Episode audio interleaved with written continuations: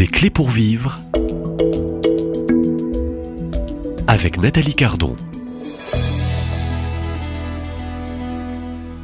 Bonjour Gabriel Viala. Bonjour Nathalie. Euh, auteur de ce livre Éduquer la conscience dès l'enfance avec ce sous-titre euh, S'entraîner, se relever, grandir dans le bien. Ce sous-titre dit bien que euh, il ne faut jamais se décourager, mais toujours persévérer. Ah oui. Et si on est tombé, approchez-vous bien du micro. Oh oui, oui, bien. se relever. Hein, pour continuer à croître hein, et grandir hein, en, en sagesse, en maturité. euh, Oui, c'est ce qu'on nous souhaite hein, et puis on souhaite aux auditeurs. Alors dans euh, ce, ce livre, euh, j'invite donc l'auditeur à découvrir cet ouvrage aux éditions Artege. euh, vous euh, donnez parmi de nombreuses citations, hein, donc le catéchisme de l'Église catholique, euh, Saint Jean-Paul II, le cardinal Ratzinger, pape émérite Benoît XVI que nous connaissons, le cardinal Newman, Saint Augustin aussi. hein, euh, Saint Augustin, page 185, vous reprenez. Euh, à force de tout voir, on finit par tout supporter. À force de tout supporter, on finit par tout tolérer. À force de tout tolérer, on finit par tout accepter. À force de tout accepter, on finit par tout approuver. Donc ça arrive dans un des chapitres hein, sur le contrôle des consciences, mais c'est pas forcément euh, l'objet de cette rencontre euh, aujourd'hui. Euh, on est dans un vrai combat, Gabriel Viala, aujourd'hui. Il semblerait que le rythme de la société, le rythme aussi imposé par ces lois sociétales, invite un grand nombre à, à tout tolérer, tout accepter, tout supporter. Oui, et même à, finalement, on nous demande de nous conformer à un modèle euh, de d'être humain, enfin, voilà, euh, qui n'est plus forcément une personne. Euh, Il y a le culte de l'individualisme, qui est malheureusement aussi lié avec un très grand matérialisme. Et donc, on, on- quelque part, on nous demande, afin de nous conformer à un modèle d'individu unique qui est un consommateur. Et on nous demande de renoncer à quelque chose qui est pourtant profondément inscrit en nous. C'est ce désir de sainteté hein, qu'on dirait pour nous, enfin pour les chrétiens, pour les catholiques. et, euh, nous savons que nous sommes appelés à la sainteté, mais tout un chacun, au fond de son cœur, a une aspiration au bien. Il veut être quelqu'un de bien. Est-ce que vous connaissez, enfin, à part les personnes vraiment très endurcies, très, euh, il y a quelques personnes qui se délectent d'être des, des mauvaises personnes, hein, mais en général, tout un chacun veut être quelqu'un de bien. Donc au fond de son cœur, il aspire au bien. Il aspire euh, à être aimé pour lui-même. Il aspire à aimer les autres pour eux-mêmes. Vous savez, aujourd'hui, on parle énormément, il y a un mot qui revient énormément, qui est la manipulation. Et c'est parce que c'est une réalité hein, dans notre monde, une réalité utilisée par les pouvoirs publics quelquefois, utilisée dans nos familles. Nous, nous avons tous euh, dans nos entourages une personne qui est quand même, euh, qui souvent ment, ou c'est qui vit une certaine duplicité. Nous, avons quand même, euh, c'est quand même une difficulté qui va avec le narcissisme. On dit aujourd'hui les pervers narcissiques. Tous ces mots-là, nous les connaissons. Et en fait, ils sont. euh, ah ben, il y a certainement euh, quelque chose de l'ordre de la nature humaine qui fait qu'il y en a certains qui ont plus de mal avec la vérité. Hein. Mais il y a une culture ambiante, ce qu'on disait dans une précédente émission, une culture de vie, des structures de péché qui favorisent ces traits-là. Euh, et que quelquefois, on, même on aperçoit en nous-mêmes. Quel est notre désir de vérité? Est-ce qu'on répond à cette aspiration profonde de nos cœurs au bien? Et en fait, ça rejoint euh, un thème que j'aime beaucoup qui s'appelle la chasteté. Ce mot fait très peur. On confond la chasteté avec la perfection. Euh, en réalité, la chasteté, c'est un désir profond de nos cœurs à l'exemplarité, puisque c'est le thème de cette émission. Alors, et l'exemplarité, nous, nous la fuyons aussi. Et pourtant, nous savons nous-mêmes que nous avons besoin de modèles. Et donc, est-ce que nous acceptons aussi de nous rectifier pour être, alors de modèles, c'est pas pour nous mettre au-dessus, hein, mais pour être un bon exemple pour autrui? Est-ce que nous voulons bien être euh, alors exemplaire, c'est toujours un peu délicat parce que l'idée c'est de ne pas c'est pas d'être orgueilleux. Hein. On parle pas de- d'être parfait. Non, Mhm. non, c'est pas ça. Mais c'est de répondre à ce pourquoi nous sommes créés. Voilà.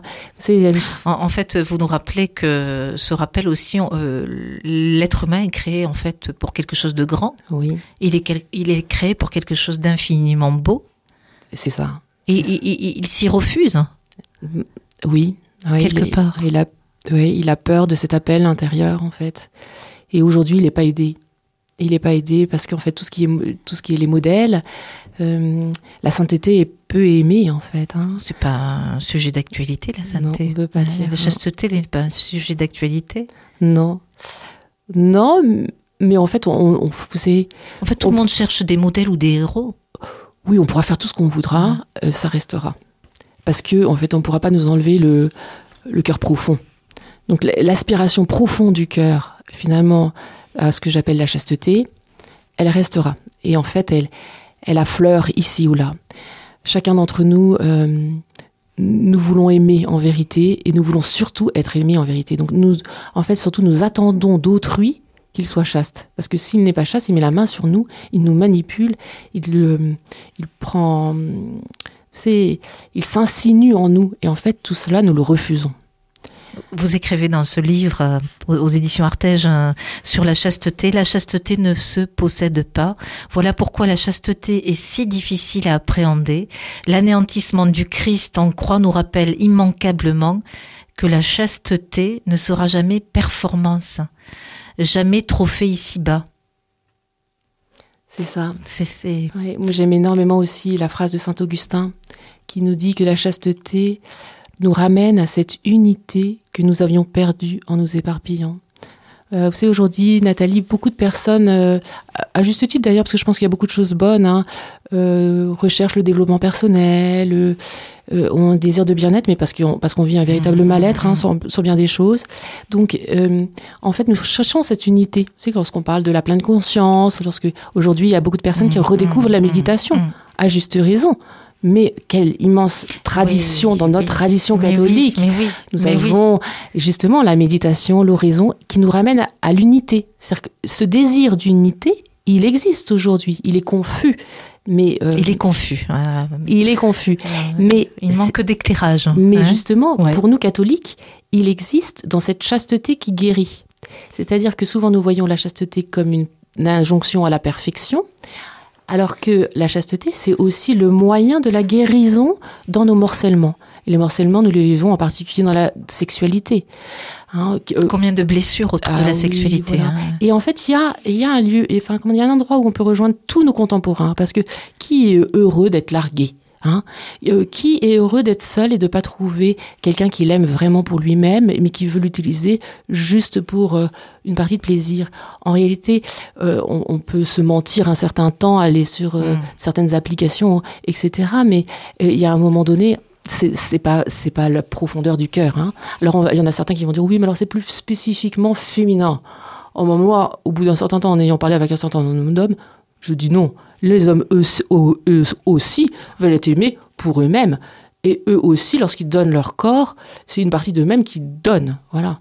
Alors, euh, on peut vivre une certaine dissociation en nous, hein, un certain Donc vous avez écouté aussi des cœurs qui ont été meurtris, aussi bien masculins que féminins. Oui. Ouais. Et puis après, ça arrive à un moment donné ou l'autre aussi euh, de nos vies. On, on peut fanfaronner un certain temps.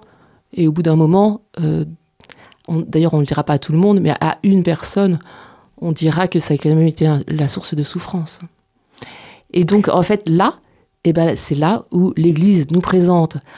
Encore un trésor. Mais oui, Oui, c'est un trésor. cœur de mère. Pourquoi se priver de ce trésor Voilà. Découvrons ce trésor? Elle nous dit, ben, vous êtes appelés à la chasteté selon vos états de vie. Ça ne veut pas dire un renoncement à la sexualité, hein, parce qu'il y a Expliquez Les- bien, redonnez euh, la définition aussi de la chasteté dans la vie conjugale.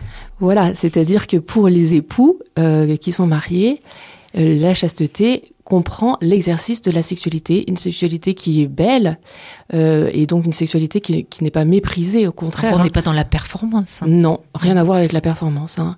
Ça va avec euh, l'accueil de l'autre, euh, le- la juste place du plaisir, mais qui ne soit pas un poids, qui ne soit pas une injonction Une addiction aussi. une, ni une addiction, parce que ça peut aussi arriver dans des couples mariés, euh, mais qui soit, euh, qui viennent en, en, surabondance de la joie. Donc ajuster, ordonner. Voilà, c'est ça. Vous savez, euh, y a, souvent on confond le plaisir et la joie. C'est la joie, c'est ce qui résulte de la présence de l'autre. Donc, si j'aime mon mari ou si j'aime ma femme, lorsqu'il est là, je vis la joie. Alors, le plaisir sexuel, quelquefois, vient un peu brouiller en nous tout cela. Euh, il est beau et il est voulu par Dieu, mais il est voulu euh, au-delà dans la joie. Et c'est une expérience qu'on fait quand on est époux. Hein. C'est qu'on peut avoir vécu une sexualité belle où on est dans la joie. Et finalement, oui, il y a eu du plaisir, mais finalement, c'est pas ça qui a été le premier. En fait, c'est pas ça dont on fait mémoire. On dit, ce jour-là, est-ce que tu te souviens? Eh bien, en fait, c'est en fait, on était proches l'un de l'autre. En fait, on parle de communion là. Vous décrivez voilà, très bien. Merci. La, communion, la ah communion des personnes. Ah voilà. Et la communion des cœurs, qui est un, et des corps, qui est un tout petit ah signe de la communion trinitaire. Ouais. Gabrielle Viala est bien sûr éduquée la conscience dès l'enfance, euh, toujours aux éditions Artege. Merci pour euh, ces deux semaines passées avec vous en cette période euh, belle hein, du temps de carême, période de, de conversion et de joie. Oui. La joie du carême. Oui, merci. Dernier mot aussi pour ceux et celles qui vont vous découvrir aussi hein, dans vos ouvrages et qui vous ont suivi. Merci Nathalie, puis surtout vous m'avez fait venir à Lourdes. Et euh, je sais pas, j'ai envie de dire à tout le monde, mais venez voir. Enfin, moi, ça faisait 15 ans que j'étais pas venue voir et en fait, ça m'a tellement manqué. Vous êtes venue avec votre époux Ouais, quel cadeau. Ouais. Venez euh, confier à la Vierge Marie euh, vos souffrances, en particulier celles qui touchent à la sexualité, puisque moi, il m'est demandé de témoigner de cela. Donc, mais mettez-y Marie. Hmm. Elle va, elle va vous aider. Merci, Gabrielle Vielle.